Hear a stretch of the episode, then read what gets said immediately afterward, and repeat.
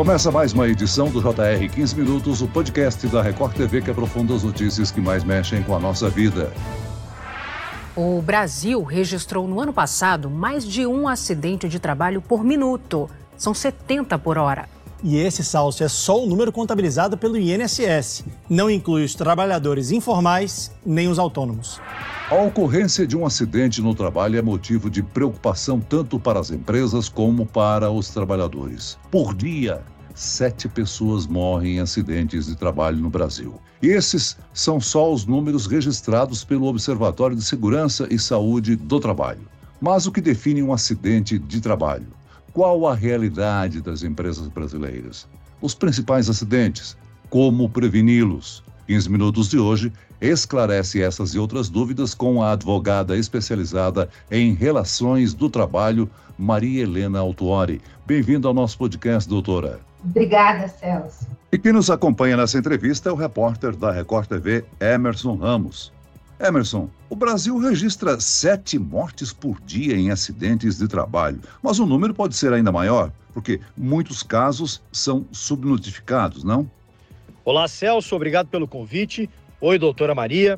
Exatamente, Celso. Muitos acidentes não são notificados, especialmente entre os trabalhadores informais, porque essas notificações são feitas pelas empresas ao Instituto Nacional do Seguro Social, o INSS, ou seja, pelo empregador.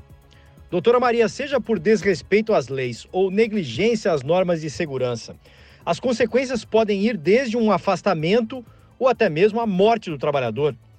Agora, o que a legislação diz sobre a saúde e a segurança no trabalho? Realmente, os dados são alarmantes. Esse Observatório de Segurança e Saúde do Trabalho, o que ela apurou foi que nos últimos 10 anos, a gente teve quase 23 mil mortes por acidente de trabalho. E mortes, como você disse, que foram notificadas, porque a gente ainda tem muito problema de subnotificação é, resolver o problema de acidente de trabalho deveria envolver todas as instâncias, quer dizer, tanto os poderes públicos como o empregado e os empregadores. Doutora, a segurança no trabalho ainda é um assunto pouco discutido aqui no nosso país. O que, que define e configura um acidente de trabalho? Olha, o acidente de trabalho ele ocorre pelo exercício do trabalho e ele provoca lesão corporal ou perturbação funcional que cause morte ou perda ou redução permanente ou temporária da capacidade do trabalho. Essa é a definição do acidente de trabalho. Além desse acidente típico,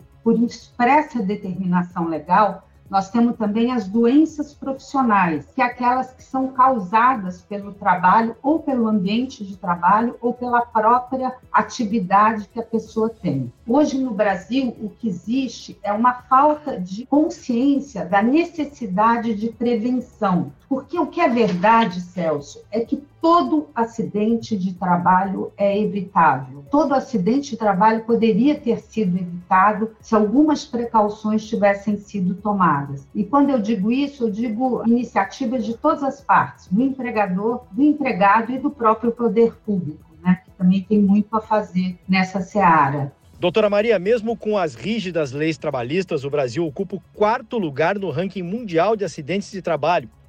Quais são as ocorrências mais comuns? Porque às vezes a gente fala em acidente de trabalho e pensa em indústrias, né? Nas linhas de produção, mas nem sempre é ali ou somente ali que acontecem as ocorrências de acidente no trabalho.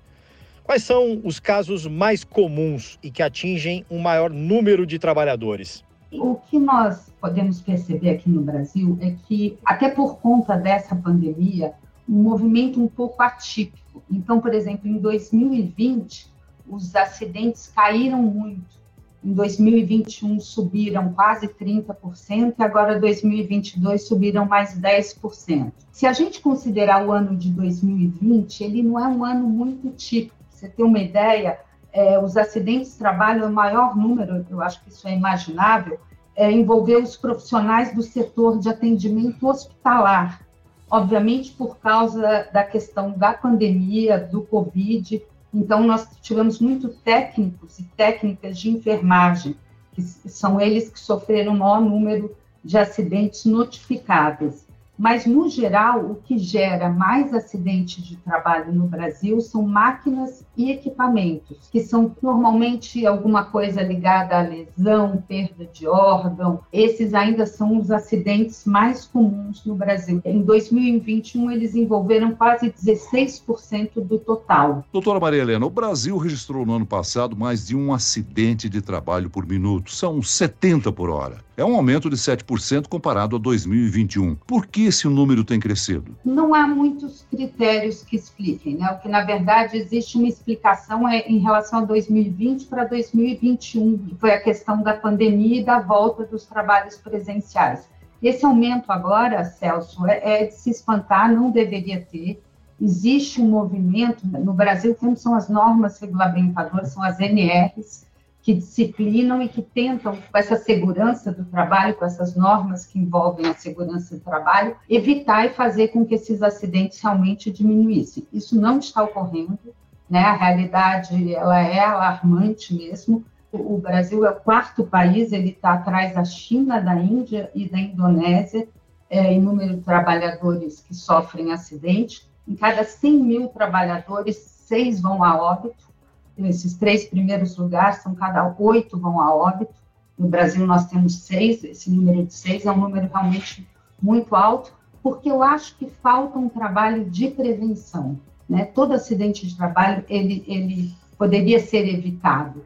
E é o trabalho de prevenção, nesse caso, que ajudaria a gente sair desse cenário trágico. Né? Doutora Maria Helena, a senhora estava falando sobre a subnotificação. O Brasil é o quarto colocado no mundo em acidentes, mas a situação pode ser ainda pior, já que muitos casos acabam não sendo notificados. E um dos principais motivos é a informalidade, que cresceu muito nos últimos anos.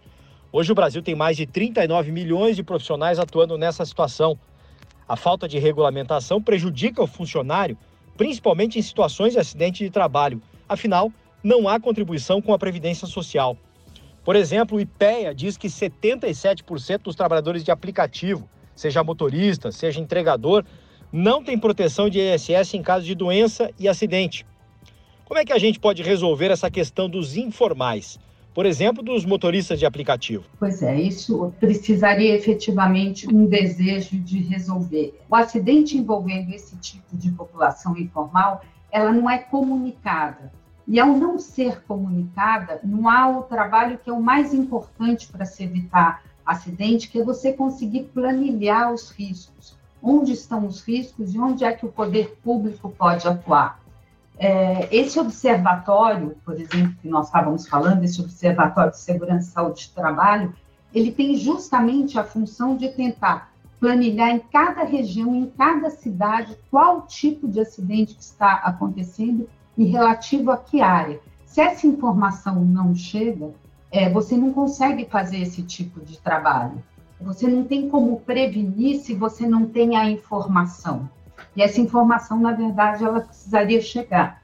Eu não sei se vocês tiveram conhecimento, porque saiu a terceira região, que é a região de Minas Gerais, chamando para uma audiência pública, justamente para que possa, é, eles fizeram um edital de convocação de audiência pública, para que possa estar envolvida toda a sociedade no, no sentido de planilhar quais são os acidentes de trabalho com maior frequência em cada por região e por setor econômico, eh, de modo que possa haver uma efetiva atuação dos órgãos públicos, das entidades, para evitar esse tipo de ocorrência e para que a gente saia desse quarto lugar que é tão triste. Né? A senhora já citou aí, doutora Maria Helena, o custo para o Estado, né? É responsabilidade do INSS administrar aí a prestação de benefícios aos trabalhadores acidentados. Eu pergunto, a gente tem uma estimativa de quanto o governo gasta em benefício ao trabalhador e quais são os direitos dele? Do trabalhador? O trabalhador, quando ele é afastado por acidente de trabalho, ele pode perceber auxílio-doença, auxílio acidentário, aposentadoria por invalidez e toda a questão da reabilitação. Isso representa, parece que nos últimos 10 anos foram gastos mais de 120 bilhões com esses benefícios previdenciários. Mas isso, isso não representa o todo, né? Porque Fora isso, você tem nesses mesmos 10 anos, são 470 milhões de dias de trabalho que não foram realizados. Então, você entra aí numa queda da produtividade que é enorme. Depois, além disso, tem todo o gasto mesmo, esse nós estamos falando de gasto da Previdência, mas tem o gasto para a empresa, o gasto social do empregado, que às vezes perde um membro, quer dizer, a própria reabilitação dele fica difícil. Eles chegam a estimar esse gasto em 10 anos em quase 400 bilhões de reais, Celso, mas eu não tenho esse número exato. Eu, do INSS significou mais ou menos 120 bilhões só com esses benefícios previdenciários. Doutor, é por isso que a prevenção é muito importante. No Jornal da Record, nós mostramos uma empresa, uma transportadora, que investiu milhões de reais para ver se o motorista está cansado. São câmeras que monitoram o comportamento e indicam a fadiga do motorista ao volante. Com esse investimento, essa empresa conseguiu, em sete meses, recuperar tudo que havia gasto no sistema, somente com a redução das despesas geradas pelos acidentes. Ou seja, a prevenção acaba ajudando o próprio empregador, não é? Perfeito isso que você fala, é exatamente isso. O que precisa mudar é a cultura da prevenção. É entender que gastar com prevenção é, na, no final das contas, um investimento que você está fazendo para evitar esses gastos muito maiores e que às vezes são imensuráveis. É, eu trabalho muito com contencioso trabalhista. As ações é, de maior valor para o empregador são ações que envolvem acidente de trabalho.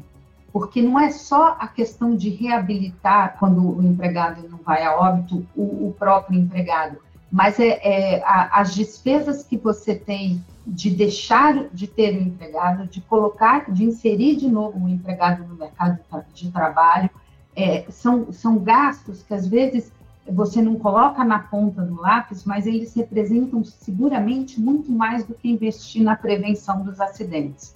E para você investir nessa prevenção, são situações que às vezes precisam ser muito específicas relativas àquele setor. Por exemplo, um setor que subiu muito agora de 2021 para 2022 foi o segmento de abate de aves, eu acho que especialmente de aves, né? Então, você sabendo que esse setor, os acidentes estão subindo, você consegue fazer uma política específica para esse setor. E sabendo que eles precisam investir para efetivamente é, evitar os acidentes. Por isso que eu digo que assim, as informações atualizadas, assim, com detalhamento geográfico, elas são fundamentais até para você refletir sobre políticas públicas eficientes, né? E aí sim você vai poder combater é, com mais eficiência o acidente de trabalho, trazendo, obviamente, essa consciência é, que você comenta, né, de você é, gastar para prevenir, é, que seguramente é, vão, vai representar gastos muito menores do que depois ter que remediar uma situação que já aconteceu. Né? O acidente de trajeto, que é o percurso da residência do trabalhador até a empresa, é considerado um acidente de trabalho quando o empregador pode ou não ser responsabilizado por isso? É, Celso, ele está, é, por própria disposição legal, catalogado como acidente de trabalho, o que vai diferenciar um pouco é a responsabilidade do empregador, a indenização que eventualmente o empregador tem que pagar para o empregado. Normalmente, em casos de acidente de trajeto, você não há culpa do empregador. Não havendo a culpa, essa indenização do empregador ao empregado não será devida o, o acidente de trajeto também não entra para as estatísticas, tá? É, que essa também é uma situação que o difere dos demais. Mas, dito isso, ele é um acidente de trabalho como qualquer outro. Sem dúvida alguma, a reportagem para o Jornal da Record, esse nosso bate-papo aqui no podcast, mostram a necessidade de uma ação mais conjunta e articulada por parte de instituições públicas, trabalhistas, sindicatos, empresas, um esforço do governo também, né? Muito bem, nós chegamos ao fim desta edição do 15 Minutos. Eu quero aqui agradecer a participação da advogada especializada em relações do trabalho, doutora Maria Helena Altuori. Muito obrigado, doutora. Eu que agradeço. E agradeço a presença do repórter da Record TV, Emerson Ramos. Obrigado, Emerson. Obrigado, Celso, e obrigado, doutora Maria, pela entrevista. Esse podcast contou com a produção de David Bezerra e dos estagiários Fernando Russo, Lucas Brito e Kátia Brazão. Sonoplastia de Marcos Vinícius, coordenação de conteúdo, Edvaldo Nunes e Deni Almeida, direção editorial Tiago Contreira, vice-presidente de jornalismo Antônio Guerreiro. E eu, Celso Freitas, te aguardo no próximo episódio. Até amanhã.